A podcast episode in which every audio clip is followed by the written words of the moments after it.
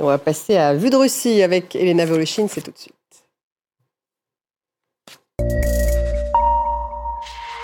Et bienvenue dans Vue de Russie, le magazine hebdomadaire qui analyse la propagande de Vladimir Poutine sur fond de guerre en Ukraine, avec comme chaque semaine Elena Voloshin. Bonsoir Elena. Bonsoir Stéphanie. Cette semaine, vous allez nous parler d'une émission spécifique qui s'appelle Anti-Fake, hein, et c'est une émission à la télévision russe, une émission qui, sous prétexte de lutter contre la désinformation, justifie la guerre de Vladimir Poutine en Ukraine. Oui, mais d'abord, un mot de ce qu'on n'a pas vu de Russie. Hier, ce bombardement sur un village ukrainien de Grouza dans le district de Kupiansk, la région de Kharkov au nord de l'Ukraine, a fait au moins 51 morts, dont un enfant. Pas de cible militaire a priori à proximité. La frappe a atteint un magasin et un café où une soixantaine de personnes étaient rassemblées pour un repas de deuil. C'est la frappe la plus meurtrière dans la région depuis le début de la guerre totale contre l'Ukraine lancée par Vladimir Poutine le 24 février 2022. Pas un mot n'a été dit ou écrit hier par les agences de presse et les journaux télévisés russes sur cette attaque. Seuls les médias russes indépendants euh, qui ont dû quitter la Russie à cause de la censure imposée par l'État russe en ont parlé. Jamais les médias autorisés en Russie ne mentionnent le fait que les frappes russes font des victimes civiles. Cela fait partie du système par lequel l'État russe désinforme ses citoyens sur cette guerre et qui, cette guerre qui ne dit d'ailleurs pas son nom en Russie. Et en parallèle de cette censure, la Russie accuse à l'inverse ses ennemis de désinformation. Oui, on en parlait au début. C'est l'objet donc de cette émission quotidienne de 30 minutes sur la première chaîne de télévision russe Elle s'appelle Anti-Fake. Son but annoncé euh, est de distinguer la vérité du mensonge alors que, je cite le site de l'émission, l'Occident fait pression sur la Russie avec une haine bestiale. Le présentateur, Alexandre Smol, et ses invités en plateau, ils passent donc en revue euh, de prétendus fakes de médias ukrainiens et occidentaux. Euh, regardez l'ouverture de cette émission, c'était lundi dernier. Hiroshima, la première constitution et les bordures ou les trottoirs si l'on préfère, tout ça ce sont des fakes du centre des opérations informationnelles et psychologiques que nous allons aujourd'hui décortiquer dans notre programme. Alors, on ne comprend pas encore à ce stade sur quoi va porter l'émission, mais on retient de ce propos qu'elle va décortiquer de prétendus fakes du Centre des opérations informelles et psychologiques. Qu'est-ce que c'est que ce centre? Euh, C'est une unité au sein des forces d'opération spéciales de l'armée ukrainienne en charge de la guerre de l'information. Et le propos dans cet extrait, c'est de dire que les soi-disant fakes qu'on va analyser au cours de cette émission, eh bien, ils auraient été propagés par ce centre. Sauf que le premier exemple ne tient pas du tout la route. Il s'agit d'Ursula von der Leyen, la présidente de la Commission européenne, le 20 septembre a évoqué le bombardement à l'arme atomique par les Américains sur la ville japonaise de Hiroshima le 9 mai 1945. Elle s'adressait au Premier ministre japonais lors d'une remise de prix à New York. Écoutez.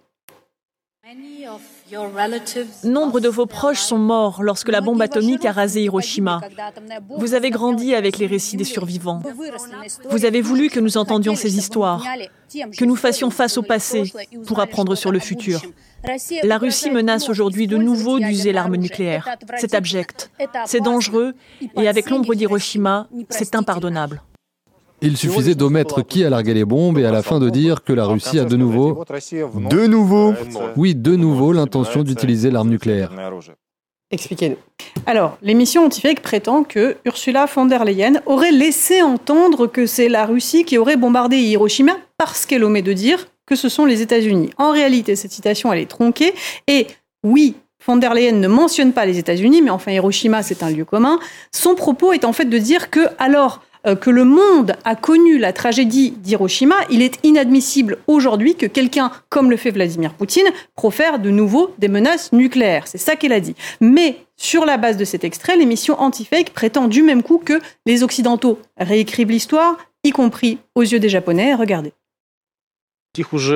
Ils ont déjà mentalement dissocié les Japonais de leur propre histoire et de leurs ancêtres. D'ailleurs, nombreux sont ceux qui justifient cette bombe, car cela a mis fin à la guerre.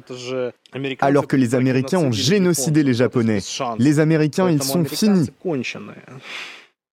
les Américains sont finis. On est dans le registre de l'affect et du jugement et non plus du tout de la lutte contre les fakes. D'ailleurs, on note au passage le logo de cette émission dont l'esthétique rappelle les caricatures antisémites des années 40 alors qu'il semble cette fois figurer l'oncle Sam, on le voit ici.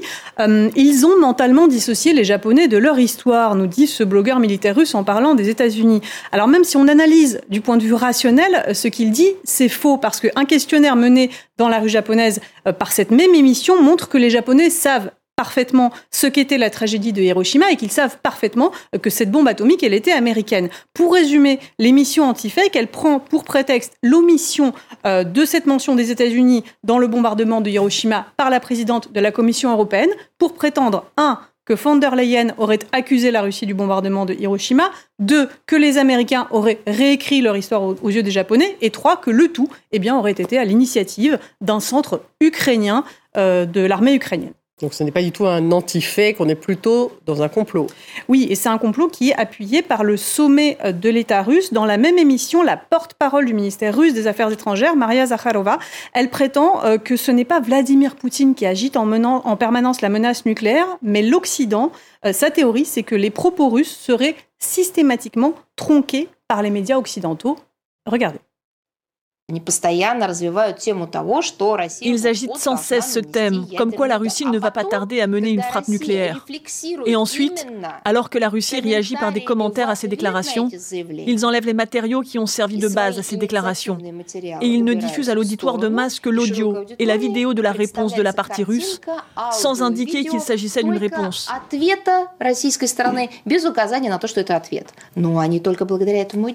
Ils ne tiennent que grâce à cela. Ils n'ont pas d'autre raison d'être. Seule la russophobie sert de matériau de cohésion à l'OTAN. Ils n'ont rien d'autre. Ce que dit Maria Zakharova pour dénoncer un prétendu fake occidental est un fake. Euh, pas plus tard qu'hier, Vladimir Poutine a de nouveau agité la menace nucléaire et son propos n'était pas une réponse à une quelconque déclaration occidentale, c'est la télévision russe et non pas une chaîne occidentale comme France 24 qui a diffusé ses propos sans un contexte qu'elle aurait omis. D'ailleurs, ces propos, ils ont même fait les titres du principal journal télévisé du soir sur cette même chaîne russe, Первый Canal, qui diffuse anti-fake. Regardez. Comment la Russie renforce-t-elle son bouclier dans un monde en turbulence Nous avons terminé les travaux sur le Sarmat, un missile super lourd. Nous allons bientôt le produire en masse et le déployer. Nous avons aussi terminé les travaux sur de nouveaux types d'armes modernes. Nous avons mené avec succès un dernier test sur le Burevestnik, un missile de croisière à propulsion nucléaire de portée mondiale. La Russie, dans sa course au réarmement nucléaire, possède donc deux nouveaux types de missiles. Le Sarmat, un missile balistique intercontinental de 200 tonnes, capable, selon le Kremlin, de déjouer tous les systèmes de défense antiaérien modernes et de transporter jusqu'à 10 ogives nucléaires. Et le Bourevesnik, un missile à propulsion nucléaire, c'est-à-dire qu'il peut voler très longtemps et atteindre n'importe quelle partie du globe. Il peut transporter des bombes conventionnelles comme des bombes atomiques. En 2018, Poutine disait qu'avec de telles armes, tous ceux qui, je cite, attaqueront la Russie crèveront instantanément.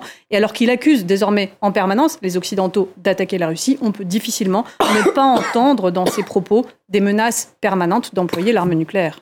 Pardonnez-moi. Et trois jours après euh, Ursula von der Leyen, c'est Anthony Blinken qui a fait les frais de l'émission Anti-Fake. Regardez. Nous avons surpris le secrétaire d'État américain en plein mensonge.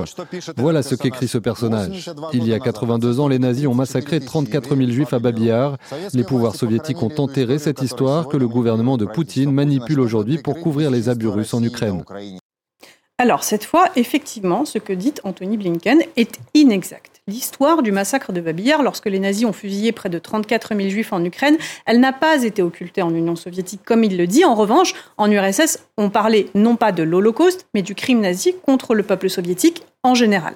Mais il y a aussi du vrai dans ce que dit Blinken, c'est qu'aujourd'hui Vladimir Poutine instrumentalise bien la guerre contre l'Allemagne nazie pour justifier sa propre guerre en Ukraine. Et l'épisode de Babillard, survenu donc en Ukraine, il lui sert à fonder sur propos sur une Ukraine prétendument toujours nazie aujourd'hui. Cet été, au Forum économique de Saint-Pétersbourg, il a même diffusé un film d'archives sur le massacre de Babillard, euh, ou plutôt euh, sur l'occupation nazie de l'Ukraine, y compris le massacre de Babillard, pour appuyer son propos lors de la session plénière. Et ce film, il a été critiqué par les historiens du mémorial de Babillard eux-mêmes comme étant, je cite, une série de mensonges et de faits détournés. Du côté de l'émission Anti-Fake, l'expert invité à s'exprimer sur ce que dit Anthony Blinken, c'est un blogueur américain temporairement installé à Moscou et invité sur les plateaux de télévision russes. Écoutez ce qu'il dit. Blinken veut se débarrasser totalement de la civilisation russe. Aux États-Unis, nombreux sont ceux qui sont étonnés de voir cela.